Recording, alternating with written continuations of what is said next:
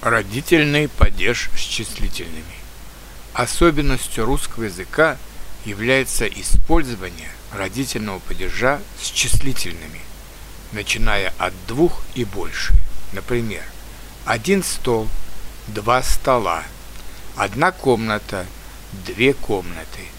Обратите внимание, что есть две формы слов два, две и оба, так, так, обе. При этом два и оба используются со словами мужского и среднего рода, а две и обе со словами женского рода. Например, два дома, две машины, оба сына, обе дочери. Важно отметить, что с числительными 2, 3, 4 мы используем родительный падеж единственного числа – а числительными 5 и выше родительный падеж множественного числа. Например, 3 дома, 5 домов, 4 машины, 7 машин. При этом, если многозначное числительное заканчивается на 2, 3, 4, то с ним используется родительный падеж единственного числа.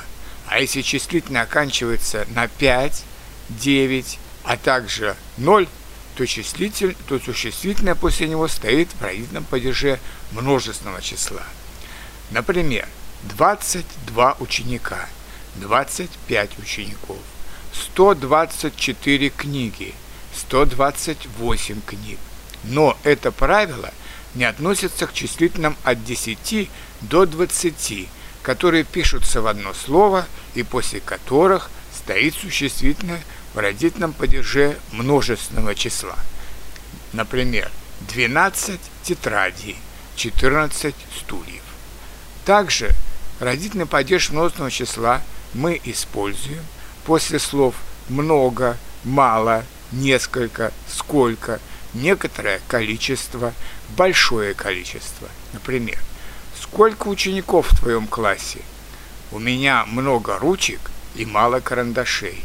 Он мне предложил несколько книг на английском языке.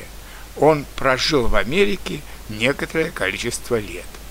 Однако, если существительные не имеют множественного числа, то после этих слов может использоваться родительный падеж единственного числа. Например, много воды, мало молока.